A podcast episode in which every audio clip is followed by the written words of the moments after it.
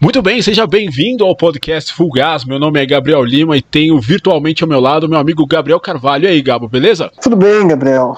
Mais uma vez aqui para mais um episódio, para mais emoções da MotoGP. Pois é, que emoções. Bela corrida nós tivemos hoje, a segunda etapa da temporada, né? E também Jerez de la Fronteira, assim como na semana passada.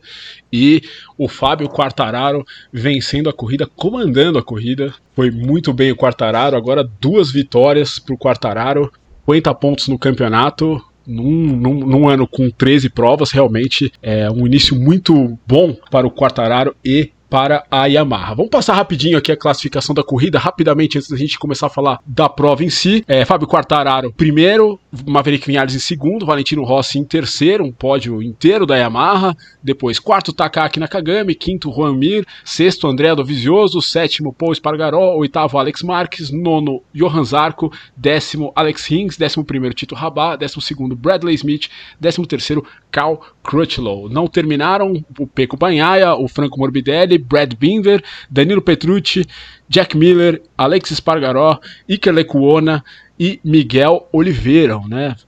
Bastante oito abandonos nessa corrida e no campeonato, né, fora o Mark Marques que não correu, obviamente, mas no campeonato, Fábio Quartararo é o primeiro com 50 pontos, como eu falei, o Maverick Vinhares, depois de dois segundos lugares, tem 40 pontos. André Dovizioso, 26. Takaki Nakagami, melhor Honda, em quarto lugar com 19, empatado com o Pô Espargaró, é, da KTM, com também 19 pontos. O Valentino Rossi, 16. Depois Jack Miller, Alex Marques, Zarco, Morbidelli em décimo, Mir, décimo primeiro, Peco Banhaia, décimo segundo, Miguel Oliveira, décimo terceiro, décimo quarto Danilo Petrucci, décimo quinto Tito Rabat, décimo sexto Alex Rins, décimo sétimo Bradley Smith, décimo oitavo Brad Binder, 19 Cal Crutchlow, ainda não pontuaram Alex Spargaró e Iker Lecuona, que eram nas duas corridas, e quem diria, Gabo, Mark Marques está zerado depois de duas provas, é inacreditável, mas aconteceu. Alex Marques não tem pontos por enquanto. Vamos começar a falar dessa corrida, desse grande prêmio da Andaluzia, provavelmente o único grande prêmio da Andaluzia que a gente vai ter na história da MotoGP. É, grande prova do Fábio Quartararo, destruiu todo mundo, chegou a ter 8 segundos de vantagem, tinha o melhor ritmo. É, o Vinhares não apareceu, né? A gente achou que do, nos treinos, né? O Vinhares teria feito a pole se não tivesse saído da pista ali na classificação, mas não, não, não teve para ninguém, não teve para Vinhares, não teve para Rossi, não teve para ninguém que estava correndo, né? O Quartararo foi soberano hoje. Soberano, é, rapidinho, só o Mark Marques está zerado, né? Que a gente, você quis dizer Marques, disse Alex, estava com Alex no seu, no seu Mark pensamento. Marques. Né? É isso aí, Mark. é, não, corridaça do, do Quartararo, né? Dominou. É, até de um jeito que eu não esperava, acho que você também não esperava, acho que ninguém esperava, né? Disparou na frente, o Vinhares tentou na primeira volta, né? Uma manobra meio ousada, eu diria, ou então otimista, né? Pra dizer melhor. E dali pra frente, o Quartararo não foi mais incomodado. Porque o Vinhares ficou atrás do Rossi, né? não conseguiu ultrapassar o Rossi naquele momento. Acabou até perdendo mais posições, né? E eu até achei que ele ia enfrentar algum tipo de problema, mas depois ele, com os abandonos também, e, e, o ritmo dele melhorou no final, ele conseguiu, enfim, terminar em segundo. Mas assim, do Quartararo para trás, foi uma boa corrida, né? Foi uma corrida cheia de, de, de mudanças, né? Apesar das quebras e dos acidentes, foi uma corrida bem interessante, tirando o, o, o banho que o Quartararo deu na concorrência. Pois é, duas poles, volta mais rápida de hoje, o Quartararo, esse foi um grande chelém do Quartararo, né? Liderou todas as voltas, né?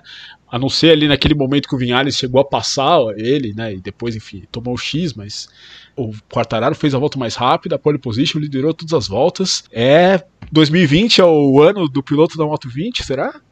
Olha, eu em uma conversa que eu tive com Alexander Grunwald, nosso amigo, eu disse para ele que eu achava que hoje hoje o Vinhares estava mais pronto para ser o adversário do Marx na luta pelo título do que o Quartararo, mas acho que depois de duas corridas que, que a gente viu aí, o Quartararo não tá devendo nada pro Vinhares. Inclusive tá melhor, né? A tabela de pontos e o desempenho tem mostrado isso, né? Quem diria, talvez seja o ano do 20, ainda mais, né? Com, com o Marx é, fora, talvez seja o ano do Quartararo. Talvez seja o ano de uma moto satélite, né? Satélite naquelas, né? Sendo campeã. Realmente, né? Uma equipe satélite aí. É, não, é, é, não, é, não é uma moto defasada, né? Obviamente, mas De qualquer maneira, o Quartararo no ano passado, o Gabo, fez um ano sensacional, ali até aquele, aquela parte final do ano, né, com limitação de giro, né, com uma moto que não era igual à moto que tinha equipe de fábrica.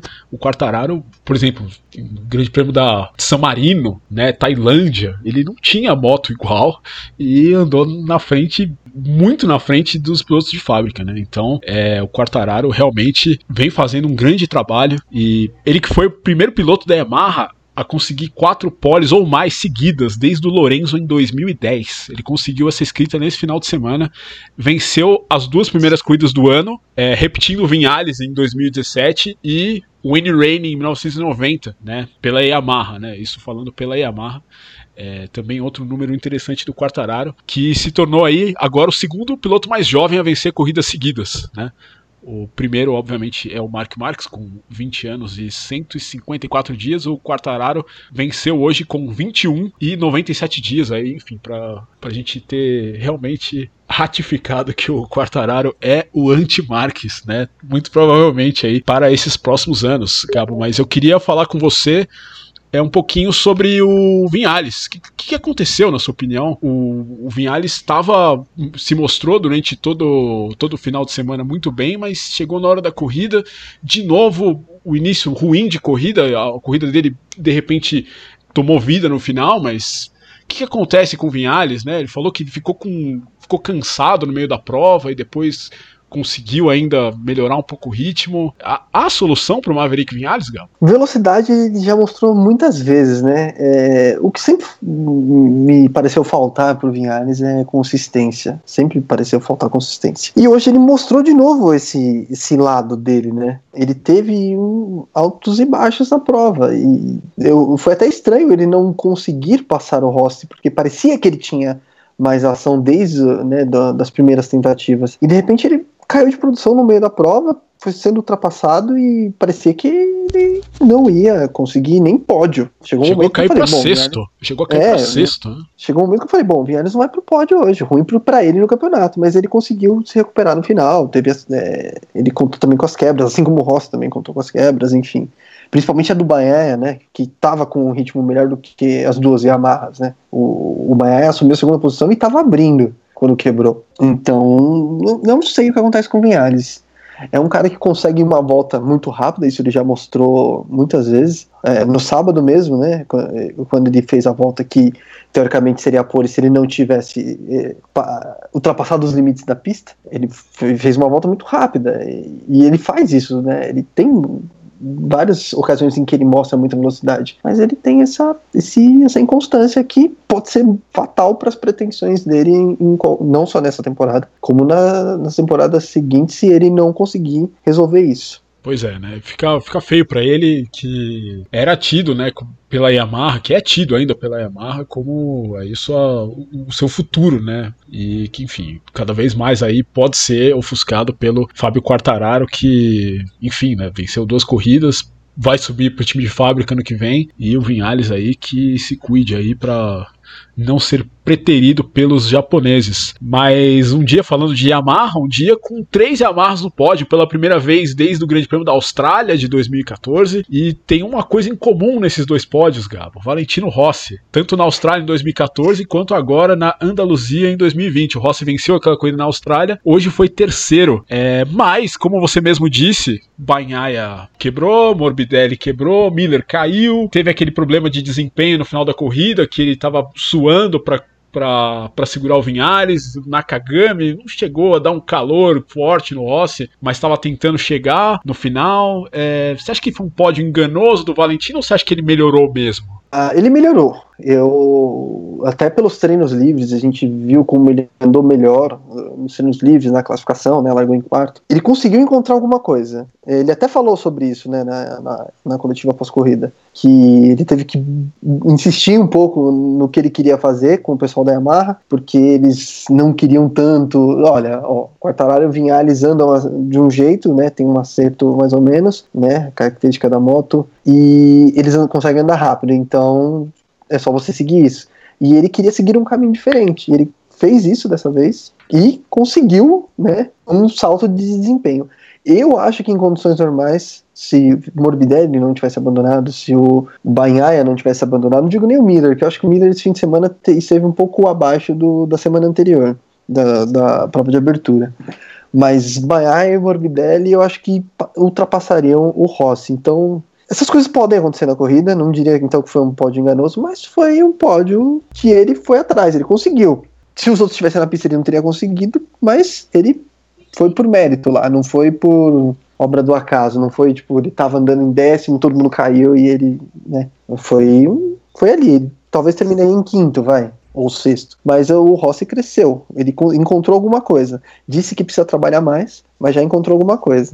Se ele vai conseguir, sei lá, ganhar uma corrida esse ano ainda, se vai aparecer mais vezes no pódio, não dá, né, ainda é muito cedo para dizer, mas alguma coisa ele encontrou, tem que ver se vai funcionar nas outras etapas. É. É, ele, ele conseguiu mais velocidade, mas ao mesmo tempo é, esse problema dele de desgaste de pneu traseiro, ao que indica, é, não ele, ele, não conseguiu remediar isso de uma maneira definitiva. Né? Infelizmente, o Rossi, é, no final da corrida, mais uma vez, como a gente viu no ano passado, estava sofrendo um pouquinho. É, eu acho, eu achei o pódio dele um, pouquinho um, um, placebo, não sei, não sei se é a palavra certa para usar, mas assim, é, parece que remediou, mas não, não sei, não sei direito ainda, prefiro esperar as próximas corridas. Mas o fato é que ele acabou com aquela. Eu acho que a gente falou no episódio passado, Gabo, é, da seca do, de pódios do Valentino, Sim, 17 GPs pódio, ele acabou com essa seca e impressionante. Mas assim, uma coisa que a gente o Rossi nunca vai perder. Eu acho que, isso, é, eu acho que é, a, é a freada dele. Né? A freada dele é impressionante como o Vinhares não conseguiu de maneira alguma. O Rossi parecia que freava uns dois ou três metros depois do Vinhales. É, o Vinhales realmente tem uma lição de casa aí para fazer, porque tomou um cor do velho. Tomou um cor do.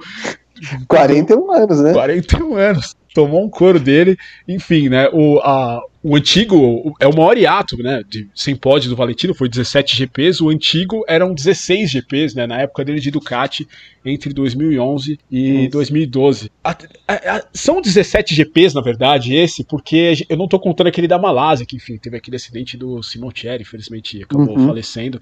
Mas são. Se aquela corrida contasse, seriam 17, então meio que igualou o recorde anterior negativo do, do Valentino. Mas vamos falar de outro, de outro tema, Gabo, que é a tentativa de tentativa frustrada de volta do Mark Marques depois de operar é, o braço na terça-feira, o braço direito, tentou correr, passou pelo teste físico. É, eu não sei se os amigos chegaram a ver, mas tem um vídeo no site da MotoGP que é o Marques fazendo flexões. O Marques disse que teve que fazer 40 flexões para passar no teste físico. Cara, 40 flexões na quinta-feira Dois dias depois de ter passado por uma operação no braço, ele foi lá e fez 40 flexões na frente dos médicos. É, não teve nos treinos de sexta-feira para se poupar. No TL3 de sábado, ele foi 19, 1 segundo, ponto 2 mais lento, deu 18 voltas no treino. TL4 16 um segundo praticamente, né, 999 milésimos mais lento do que o primeiro, deu 10 voltas, mas aí o braço inchou, né, Gabo? E ele não conseguiu participar da, da classificação. O que, que você achou dessa decisão do Marques de tentar voltar tão rapidamente assim? É, você acha que foi para botar pressão no pessoal da Yamaha ou você acha que ele realmente está com medo do Fábio Quartararo? Eu acho que tem um pouco dos dois. O, o, o Marques ele já mostrou várias vezes né, na carreira dele que ele adora jogar com, com o lado psicológico. Né? É, até da, na questão do que você falou na semana, no nosso episódio de semana passada, que para o Marques não basta vencer, né? ele tem que vencer e, e destroçar a concorrência. Né? Então, eu acho que tem um pouco disso até nessa tentativa de volta, sabe? Ó, tinha mais gente. É, contundida, né, vamos usar esse termo, que eram o Alex Rins e o Cal Crutchlow.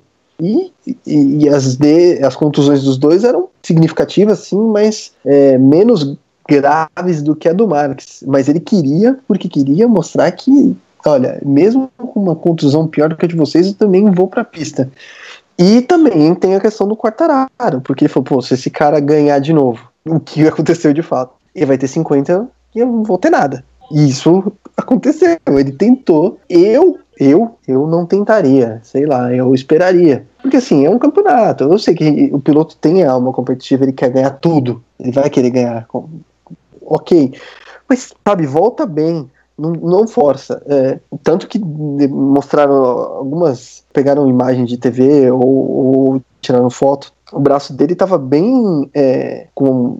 Não sei se era um hematoma ali, mas dava para ver que tinha um machucado ali, a inflamação, né? Do, Exato. Que, foi, que é, foi consequência do esforço dele. E, e, e, também tem uma coisa: uma coisa é fazer 40 flexões, ok, nem todo mundo consegue fazer. Acho que se eu tentar fazer 40 flexões aqui, eu vou penar. E o meu braço não está quebrado. Mas as forças que, que o piloto com as quais o piloto tem que lidar em cima da moto são muito intensas e num esforço repetitivo que com certeza é mais do que 40 flexões. Então era meio que esperado, pelo menos para mim, que ele fosse complicar em algum momento. Talvez ele tivesse até ido para classificação e de repente não largasse domingo, porque o esforço que ele faria para classificar e para ter andado mais, ele pagaria o preço depois. Eu teria me segurado, mas o Max ele pensa diferente da gente, por isso talvez que ele esteja, ele seja o campeão que é, né? É, agora vamos ver como ele vai voltar, se ele voltar em Brno, né?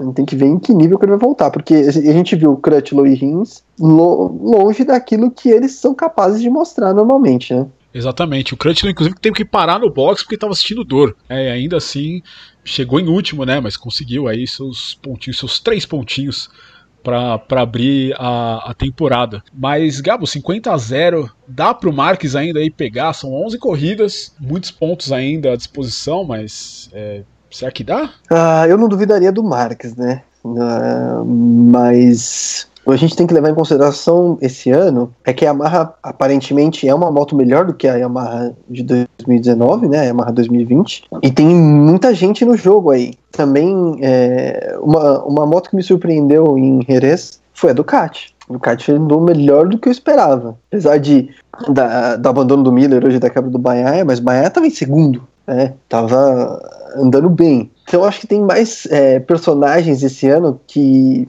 podem atrapalhar a vida do Marx. E não, é, não acho que é impossível, mas complica. Acho que a situação do Marx complicou. Mesmo porque tem que ver como ele vai voltar em Bernou, se ele correr. Se ele correr em Bernou, tem que ver em que nível que ele vai voltar. Porque se ele voltar abaixo, ele já vai perder mais pontos, se ele não ganhar a corrida. E aí, aí complicou. A não ser que o Quartararo abandone em Bernou e ele ganhe, aí já baixa para 25 pontos, né? Se ninguém mais pontuar e ultrapassar o Quartararo, né? Enfim, tá fácil não vai ser. Se o Marques voltar e ainda conseguir ser campeão, vai ser um feito e tanto. Pois é, e o Marques foi um leão, né? Conseguiu ficar a um segundo, menos de um segundo, inclusive, no, no TL4. Mas uma coisa que pode jogar a favor do Marques é esse problema de motores que tá tendo a Yamaha, né? Não é difícil a gente ver uma Yamaha parando. O Vinhales, Gabo, são cinco motores para esse ano, né? Normalmente são sete ao, por, por temporada, né? Esse ano, como uma temporada menor, eles cortaram para cinco. O Vinhales já utilizou, ele, ele já colocou nas motos, né? Os cinco motores é que ele tem direito nessas duas etapas. E um dos motores, que foi aquele que a Yamaha enviou depois do problema do Valentino Rossi na semana passada,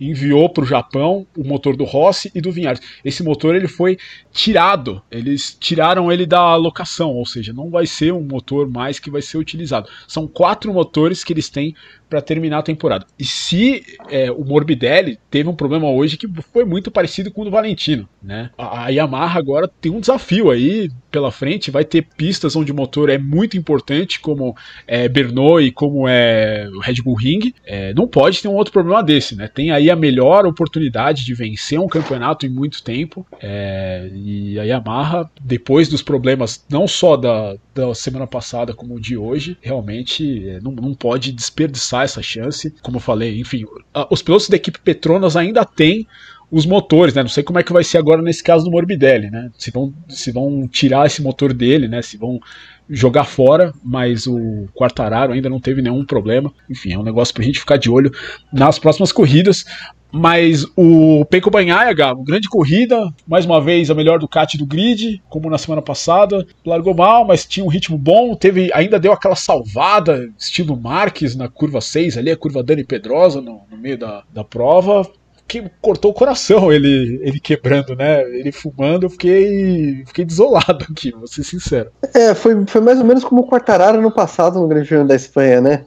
É. Foi aquela quebra de cortar o coração mesmo. Uma pena, porque o Bahia conseguiu nesse fim de semana a primeira primeira presença dele na primeira fila, né, na MotoGP, e parecia que ia para o primeiro pódio na MotoGP quando o motor é, deixou ele na mão, né. Inclusive foi uma, uma cena até preocupante, porque ele continuou rodando pelo, pelo traçado, com a moto soltando fumaça, e até o, o, o Rossi falou, é, eu fiquei meio assim, né, porque se estiver soltando óleo, um abraço, né, não tem como. Então todo mundo caía. Todo mundo ia cair. Exatamente, né? Não ia sobrar ninguém. Foi uma cena assim que meu, o pessoal da direção de prova ali comeu bola, porque já devia ter falado, ó, encosta aí, está, né, está sendo um perigo para os demais pilotos. Mas foi uma pena para o Baia, porque ele foi muito bem nesse final de semana, realmente. E aí eu fico aqui perguntando, me perguntando, será que ele já está com o desempenho desse, ele já começa a cavar uma vaguinha na Ducati oficial? Ele já estava fora da pra Mac antes da temporada começar, né? Já era o Martin, o Martin que tá tomando um, um couro na Moto 2, inclusive. Do Nagashima, é verdade. Do Nagashima, né? Hoje também não foi muito bem, mas vamos ver, né? Se o Dovizioso ainda não assinou esse do contrato aí, as próximas corridas são pistas boas para Ducati, né? O Banhaia tem tudo aí para fazer boas provas e de repente, né? As três próximas, né? São duas na Áustria, né? Ao contrário, né? Na verdade, é uma na República Tcheca e outras duas na Áustria. Isso. São provas muito interessantes e muito importantes para o Banhaia. Vamos ver o que, que ele consegue. É, se o Dovizioso, o Dovizioso chegou em sexto, fez uma corrida apagadíssima hoje. Se, se o Dovizioso não, não tomar para si aí essa responsabilidade da Ducati, olha que aí que tem o Banhaia, de repente, por um valor muito mais baixo, a Ducati consegue um piloto equivalente, vamos dizer assim, né? E com o Miller, que enfim já virou uma realidade pela, pela boa temporada que fez no ano passado, né? E, e esse, nesse fim de semana o Bahia foi melhor que o Miller, né? O Miller acabou caindo sozinho, né? Hoje, né? Nós estamos gravando no dia da corrida e o Bahia foi melhor que o Miller. Então, de repente, isso já pode acender ali um, uma luzinha na Ducati e falar: ó, ó, a gente tem um piloto aí que pode, pode ser uma, uma bela opção pra gente. No mínimo para ficar na Pramac, né? No mínimo para continuar na Pramac, caso o Dovizioso continue né, na, na equipe oficial. Então é, é um piloto aí para se olhar para o futuro, né? Já quando foi campeão da Moto 2, ele foi campeão com é, mostrando muita maturidade, não é um, um, cara que fazia loucuras, né? Nem hoje foi um cara que fez loucuras. Ele foi, ele cometeu ali os erros no começo, né? Largou, né? Não teve um bom início de prova, mas depois ele foi se recuperando com tranquilidade. Então é um cara para ficar de olho aí. Vamos ver, vamos ficar de olho no Peco Banhaia. É, quem fez boas corridas também, né? Pilotos que fizeram boas corridas, o Franco Morbidelli, que, enfim, tinha aí uma possibilidade de ir pro pódio, infelizmente acabou quebrando, a gente falou dele, é, do, desse problema de motor dele. O Takaki Nakagami, que, olha só, é a melhor Honda da temporada, mesmo usando um equipamento defasado, foi o quarto hoje, melhor resultado dele na MotoGP e é o quarto no Mundial, Gabo. O que dizer de Takaki Nakagami? Mas ele não ganhou a corrida, hein? Ele tinha que ganhar a corrida. pois é. Só para contextualizar, foi isso que o Crutchlow disse, né? Porque o, o Nakagami de, atribuiu esse crescimento no rendimento ao copiar, né? O que ele fez foi analisar a telemetria do Marx e copiou o estilo do Marx. E aí ele falou que ele de repente começou a andar melhor. E aí o, foram perguntar pro Crutchlow, né? Ó, oh, o Nakagami falou que, que ele tá andando melhor porque ele copiou o estilo do Marx. Aí eu falei, ah, então ele tem que ganhar a corrida. É. no estilo Crutchlow de ser, né?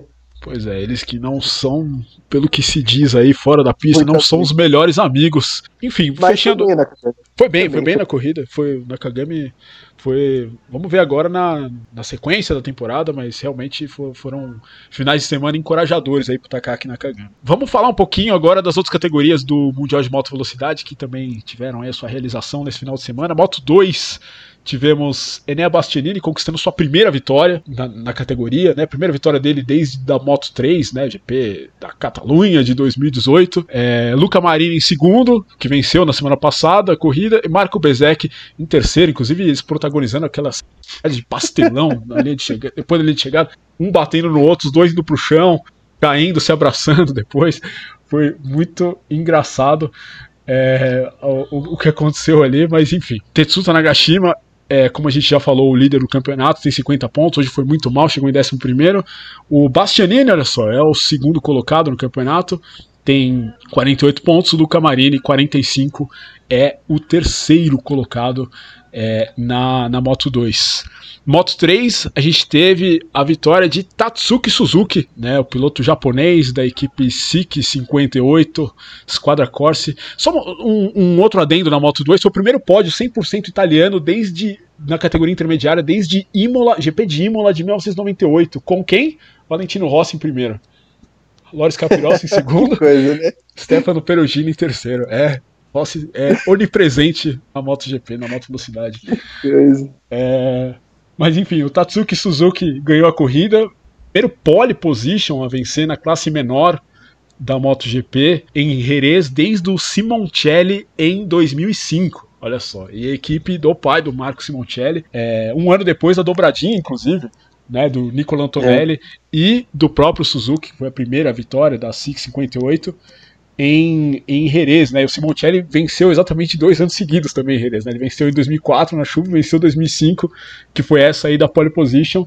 Duque que venceu também em Misano no ano passado, né? A pista que leva o nome do Marco Simoncelli, enfim. Quem escreveu esse roteiro aí é quase um filme. Pois é. Né? Um filme E é impressionante como é predestinada essa equipe 558. O John McPhee, que caiu na última curva na semana passada, foi o segundo colocado, e o Celestino Vietti, né, que quebrou a garrafa de champanhe no pódio, tomou 22 pontos na mão, é, querendo fazer igual o Lando Norris, né, que, da Fórmula 1, né, que bate o champanhe no chão e estoura o champanhe, é, chegou em terceiro lugar, depois foi tomar ponto no, no centro médico o Celestino Vietti. Na, no campeonato tem o Albert Arenas, que caiu hoje. Por sinal, impressionante a imagem do tombo do Arenas. A moto catapultou ele para cima, tem 50 pontos.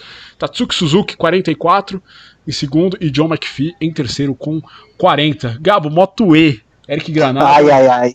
Infelizmente, ai, ai, ai. não foi o dia do Brasil, né? Não foi. É complicado. O Granada não teve um bom início de prova, né? Mas depois vinha se recuperando e com um, um ritmo ali só inferior, eh, não, não dá para saber, né? Mas assim, só não tava tirando muito do Dominic Agarter, né? E aí, quando o Granada tava em segundo, né? Faltavam duas voltas pro final. Aí o nosso amigo Matheus Ferrari resolveu colaborar. Ficou sem talento, né? Como dizem é, no não, inglês, né? Totalmente. Run out of talent, né? Veio totalmente perdido. Ele perdeu o ponto de freada completamente e aí sobrou pro, pro Granado, que não tava nem vendo o que estava acontecendo, né? Infelizmente, caiu. Tinha um segundo lugar praticamente garantido, né? Não acho uhum. que ele teria tempo de ultrapassar o Dominic Hagerter. Eu acho que não faltariam voltas para ele brigar pela vitória, mas um segundo lugar ele teria e continuaria bem no campeonato. O problema de um campeonato curto como é o da Moto E, que é mais curto ainda que o da MotoGP, é que esse 13 terceiro lugar pode fazer a diferença negativamente na temporada do Granada. Infelizmente. O Granado fez tudo certo, é, ele não, ele acabou errando no começo também, né? Chegou a cair pro oitavo, mas ele fez a volta mais rápida da prova, ou seja, o, ritmo tava ali, né? Ele conseguiu é, mais uma vez aí, exemplo da semana passada, tava com a moto acertadinha e, enfim, tava em segundo, Matteo Ferrari abalroou o Granado, veio que nem enfim, como a gente diz, né, uma vaca louca, né, e acertou granado. Depois, coitado do Eric, ainda chegou em 13 terceiro, conseguiu ainda somar alguns pontos, né, o campeonato tem o Dominic Eigerter agora em primeiro, ele que venceu a corrida é, com 41 pontos, né, o Eigerter venceu, o Jorge Torres ficou em segundo e o Matias Casadei em terceiro, né. E no campeonato o Eigerter tem 41 pontos, o Torres agora tem 30, é o segundo, e o Eric Granado não está muito longe não, tem 28 pontos na terceira posição.